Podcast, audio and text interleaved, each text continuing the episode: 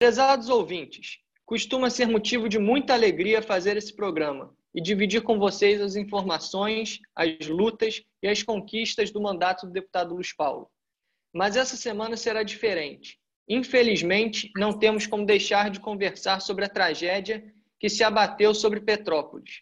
O deputado Luiz Paulo, além de especialista no tema e profundo conhecedor da região, teve a oportunidade de presidir a CPI que apurou as causas de tragédia similar ocorrida em 2011.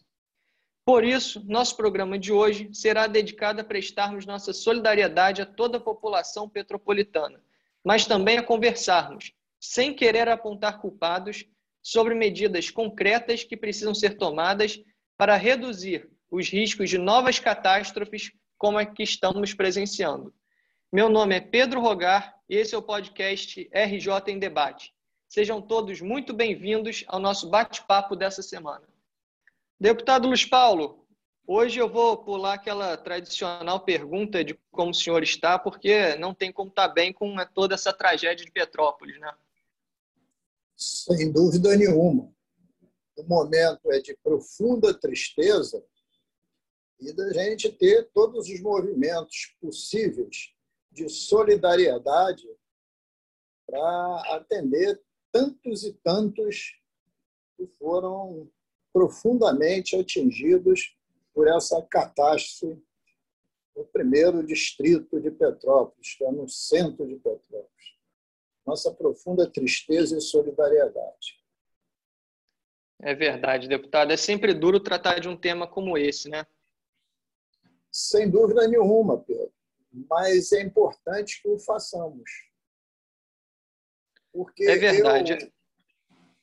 Eu, eu, com a minha atividade, não só de político, porque antes eu fui engenheiro, né, e trabalhei como engenheiro durante muitos anos, só na região serrana eu tive a oportunidade de verificar três grandes sinistros.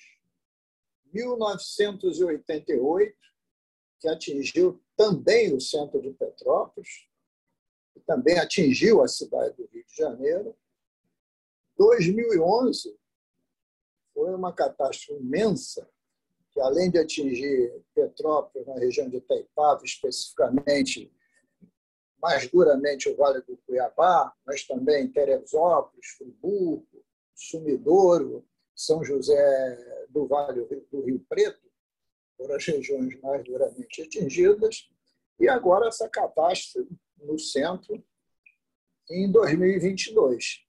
Dá para observar que o primeiro evento extremo, em 1988, espaça 23 anos ter a catástrofe de 2011.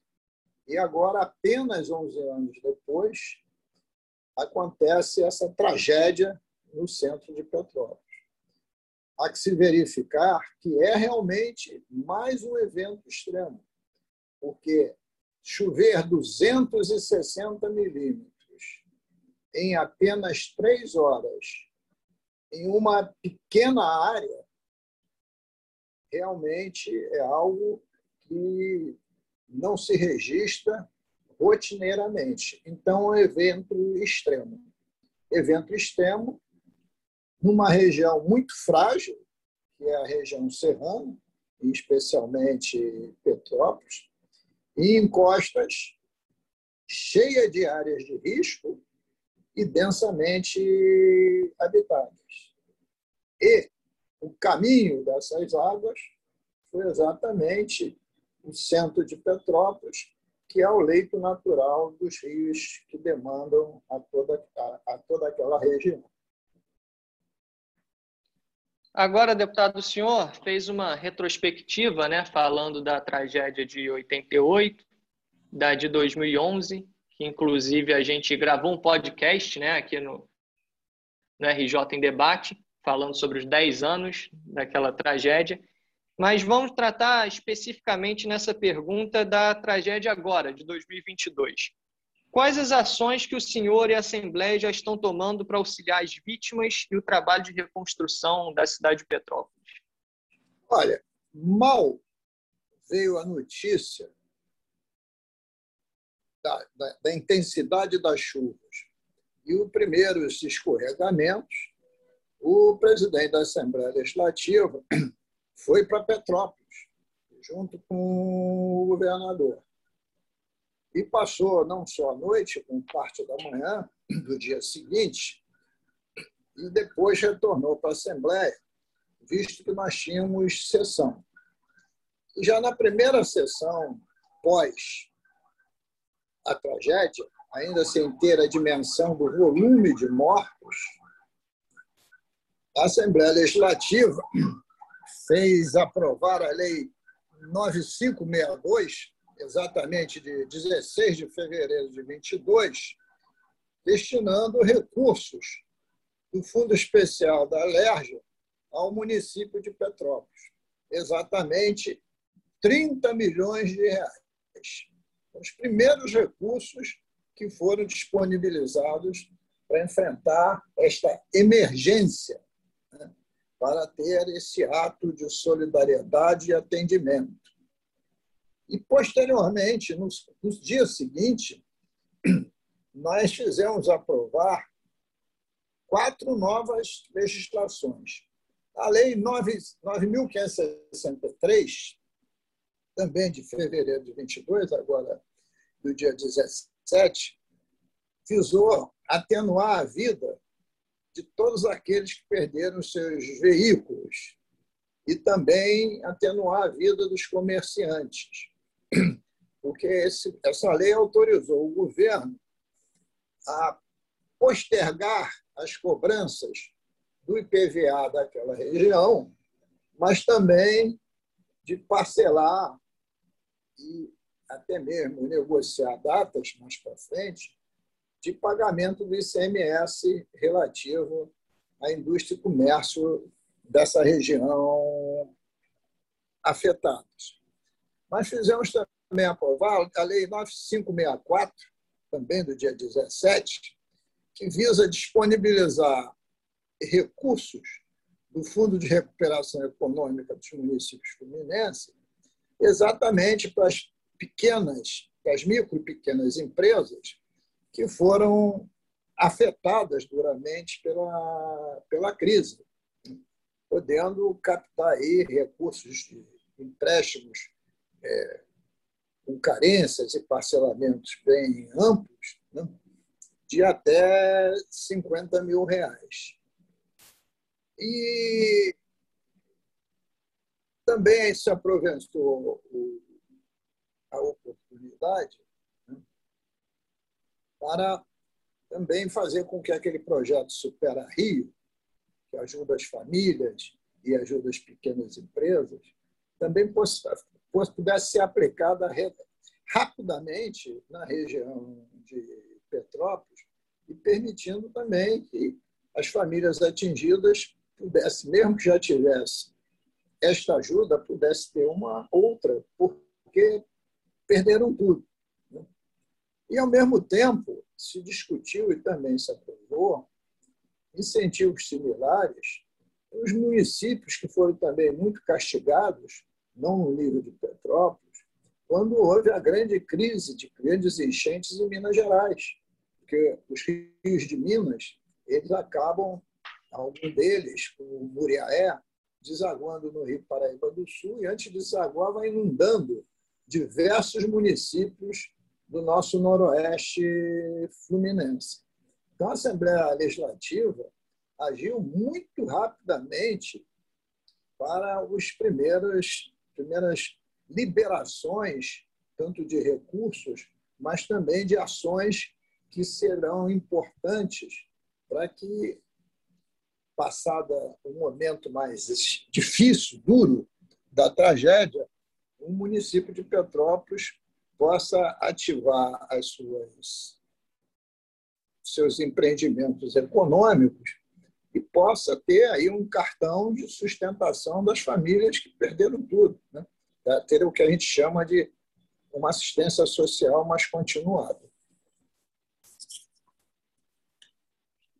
E o senhor, deputado, teve a oportunidade de acompanhar de perto a tragédia de 2011, né? Agora, quais as semelhanças e diferenças entre aquela de 2011 e essa agora de 2022? Bom, semelhança. A de 2011 foi um imenso cumulonimbus, né? que é um tipo de nuvem muito carregada de eletricidade, uma nuvem que fica muito escura, né? e ela pode até ter de altura 10 quilômetros, olha só, de altura, e pode até ter uma capacidade de fazer descer 500 toneladas de água. Lá em 2011, esse cúmulo nimbus era imenso e desabou em seis horas numa área muito grande. Então, praticamente, esse volume d'água caiu numa área muito maior, eu vou dizer, um pedaço de Petrópolis, Teresópolis, Friburgo, é, Sumidouro e municípios mais periféricos ali da Serrana. E promoveu uma distribuição imensa em muitas e muitas áreas. Essa foi a característica da tragédia de 2011, que infelizmente deixou 900 mortos. Agora, a de 2022 é uma nuvem da mesma dimensão, né? mesmo com nimbus, que despeja essa água toda, 260 milímetros de água, são 26 centímetros. Se você tivesse num cubo de um metro cúbico, um por um por um, 26 centímetros de altura, em apenas três horas. E cai numa área muito pequena, que é praticamente ali parte do centro de Petrópolis. Então, ela se torna, nessa unidade de tempo, três horas, uma das maiores precipitações atmosféricas que se tem notícia em todos os tempos que isso é observado. Né? Então, eu diria para você que essa foi a semelhança. E o número de vítimas pode chegar até 200 ou quiçá maior que isso, né? vítimas fatais. E só, só é menor que a de 2011 porque a área atingida é menor, mas também é muito mais densamente habitada. Então, essas são as semelhanças e diferenças.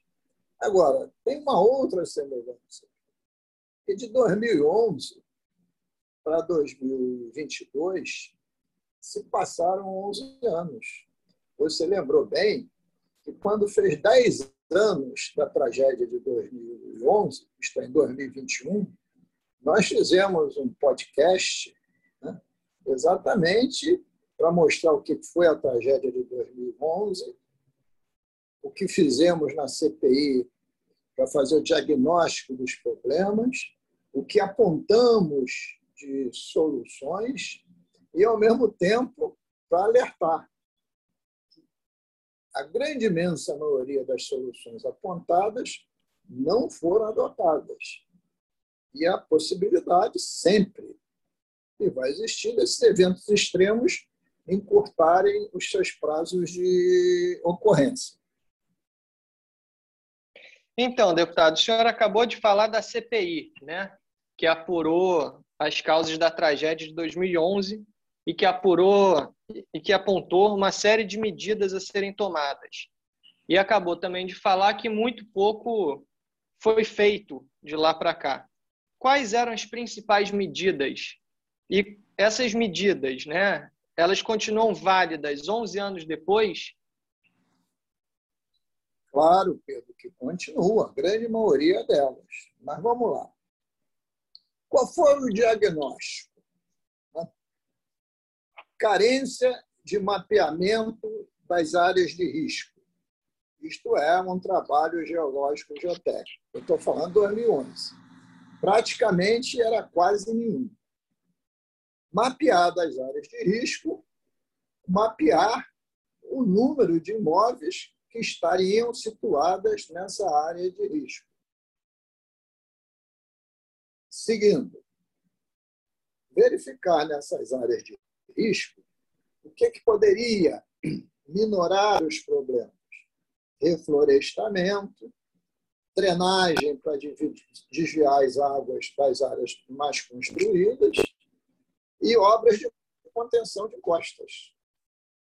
Associado a isso, também política de remoção das áreas de risco, quer fosse áreas de risco de encosta ou áreas de risco nas calhas dos rios.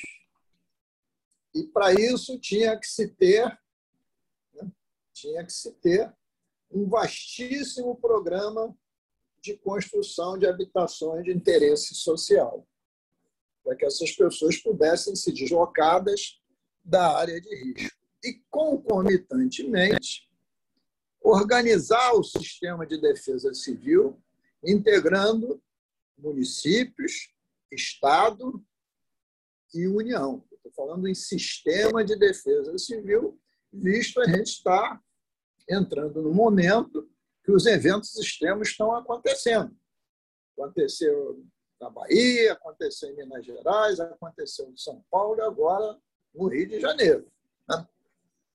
E um sistema meteorológico que pudesse mandar proximidade de um evento catastrófico, avisar os municípios e o Estado, e associar isso no sistema de defesa civil com sirenes, alarmes, é, locais para as pessoas procurarem, no caso dos alarmes, tocar, conscientizar a população, treinar, etc. etc. Essas eram, né, foi o diagnóstico e as sugestões, entre outras, entre outras.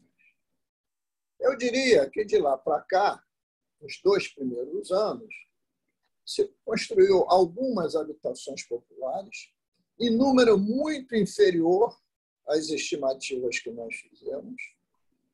O, a Secretaria do Ambiente do Estado fez um mapeamento geológico e geotécnico. Nós, na Assembleia Legislativa, criamos legislações pertinentes a essas questões, mas, passado dois, três anos, os mapeamentos geológicos não tiveram as suas devidas atualizações. Os investimentos em habitação de interesse social foram relegados a segundo plano, e eu quero falar especificamente sobre isso. Né? Então, eu diria, avançou em quê? Avançou um pouco na área de defesa civil, avançou que o INEA comprou dois radares, um colocou lá um em Guaratiba e outro em Macaé, com capacidade de pegar um raio de 500 quilômetros, né? e montou um centrinho operacional de receber esses avisos dos radares dentro do próprio INEA. Né? Então, os avanços foram muito aquém do que era necessário. Queria dar aqui um exemplo mais típico. Nós criamos, e eu sou autor desse projeto de lei, junto com o então deputado Gilberto Palmares, nós criamos o Fundo Estadual de Habitação de Interesse Social, que tem a sigla FEIS. Esse fundo é abastecido, quando nós criamos, era abastecido com 10% oriundo do Fundo Estadual de Combate à Pobreza. Para os senhores terem uma dimensão, a previsão de arrecadação do Fundo Estadual de Combate à Pobreza para esse ano é 6 bilhões de reais. Criamos isso em 2015. Sucessivos governos nunca aplicaram os 10%. Aí, quando o governador Wilson Vice assumiu, ele fez um acordo com a Assembleia se reduzisse essa aplicação para 5%, ele cumpriria. E nós reduzimos e botamos um artigo que, se não cumprisse, as contas de governo poderiam ser rejeitadas. E quando acabou o governo dele, que o Cláudio Castro era vice, quanto é que ele investiu em 2020? 1,9%. 1,9%. Nem os 5%. Votamos, e você sabe disso, acompanhou, pela rejeição das contas, votamos com voto escrito, depois com voto oral, sustentamos, mas não conseguimos. Então, Então, o que, que mostra? Dois primeiros anos está todo mundo impactado a ações. O tempo passa, aí se joga tudo a segundo plano, porque as prioridades passam a ser outras. E o que o senhor acha que falta para que essas medidas, ou como bem disse o senhor, essas sugestões apontadas pela CPI sejam implementadas? O senhor acha que falta recurso, falta vontade política ou ambos? Eu acho que falta muita coisa, Pedro. inclusive vontade política e recursos. Recursos no Estado, você sabe bem, porque você acompanhou, o Estado, 2015, 2016, quebrou. Por isso entrou no regime de recuperação fiscal. E quebrou por incompetência dos gestores anteriores, diga-se de passagem, que gastaram mais do que devia, principalmente em empréstimos e por outros motivos, até alguns motivos vis. Bom, e o Estado ainda está no regime de recuperação fiscal. E somente no segundo semestre de 2021, que o orçamento foi aberto com 20 bilhões de déficit, tinha 20 bilhões de recursos a pagar a fornecedores do Estado, e somente no segundo semestre de, de 21 é que o Estado passou a arrecadar melhor, não estava pagando o serviço da dívida, as receitas de royalties de participação especial aumentaram e começou a ter algum recurso para investir. E aí aconteceu também a concessão da SEDAI à iniciativa privada. Depois de feita, três meses depois, começaram a se pagar as parcelas relativas ao outorga que as empresas é, vencedoras da licitação eram obrigadas a colocar no caixa do tesouro. Né? Então, agora que está tomando um eixo de recurso. Então, faltou recursos? Faltou. Mas faltou mais mesmo, que faltou mesmo, foi vontade política. Porque se todo ano, como a gente propôs lá em 2011, o município, para cada um real que botasse num fundo de calamidade, o Estado botasse três, esse fundo engordava para fazer os investimentos devidos. Mas isso não aconteceu. Então, eu acho que precisa conscientizar a importância desses investimentos estratégicos nas regiões frágeis. Está sempre preocupado com a fome, com a miséria, com a falta de teto, com a falta de emprego, com a falta de renda. Tem que estar focado nisso para que as pessoas não destruam suas vidas e que para próprias atividades econômicas possam funcionar. O da, parte que me toca, eu fiz eu falei que fizemos aqui um podcast dos 10 anos. Nós vamos fazer podcast todo ano. Todo ano. Para alertar, está faltando investimento. Está faltando investimento. Esse investimento tem que ser todos os meses de todos os anos. Por isso que numa proposta que nós fizemos é que municípios tivessem programas que tivesse lá no PPA, no Plano Plurianual, na Lei de Diretrizes Orçamentárias, na Lei Orçamentária Anual, para fazer esses investimentos, aqueles que eu falei, reflorestamento, contenção de encosta, mato-denagem, habitação social, defesa civil, enfim. Isso tem que ser batido né? praticamente sempre, para que todos acordem, todos cobrem antes que as tragédias ocorram.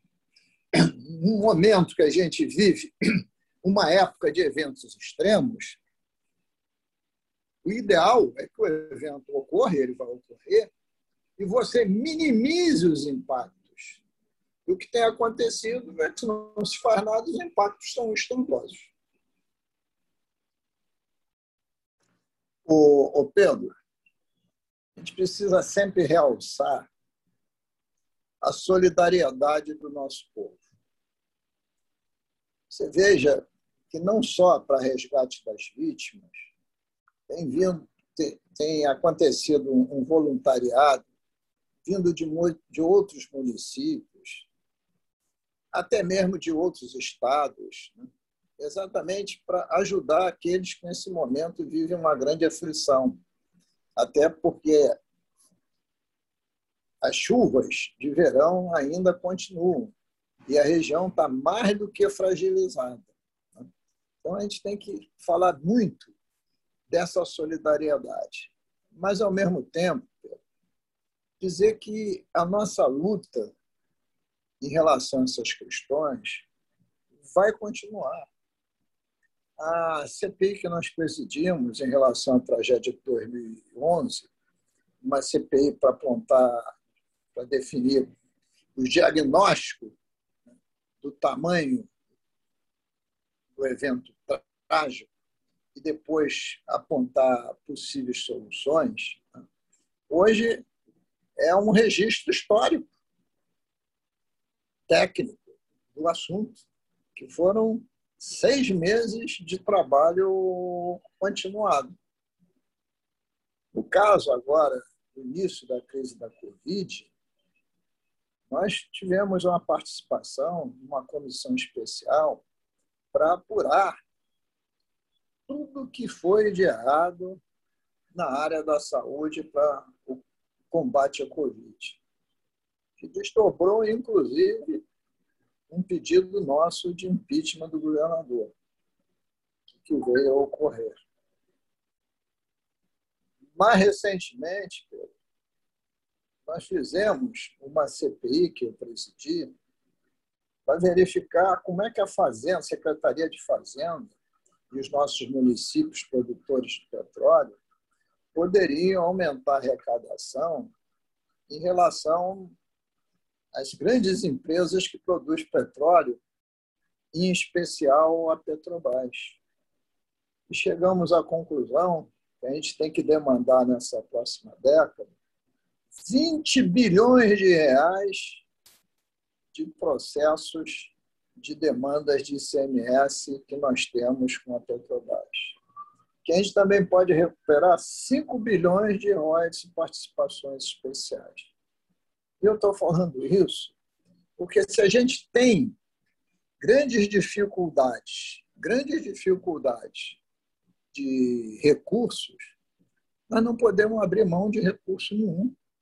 Então, estou dando esses exemplos, porque ao mesmo tempo que a gente, como parlamentar, dentro da Assembleia, a gente quer garantir as receitas, combater a sonegação, exatamente para sobrar dinheiro, sobrar dinheiro para fazer investimentos. E agora, só para encerrar, a reflexão final, está aqui sendo ultimado as tratativas para a renovação do regime de recuperação fiscal presidente da República esteve em Petrópolis, vendo a tragédia, disponibilizando recursos da União, né, assim como o próprio governador, o que está correto de ser feito. Né? Os chefes de Estado têm que ir lá, nesse momento, hipotecar solidariedade, solidariedade e apontar soluções mitigadoras. Tudo correto. Mas nessa negociação, o ministro da Economia tem lá o conceito de teto de gastos. E quer incluir no teto de gastos os investimentos.